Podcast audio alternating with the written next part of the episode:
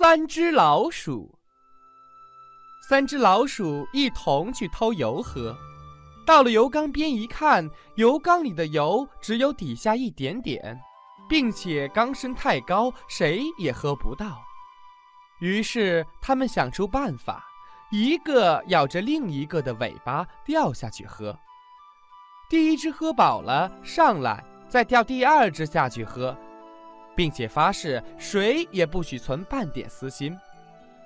第一只老鼠最先掉下去喝，它在下面想：油只有这么一点点，今天总算我走运，可以喝一个饱。第二只老鼠在中间想：下面的油是有限的，假如让它喝完了，我还有什么可喝的呢？还是放了它自己跳下去喝吧。第三只老鼠在上面缸边想：油很少，等他俩喝饱，还有我的份儿吗？不如早点放了他们，自己跳下去喝吧。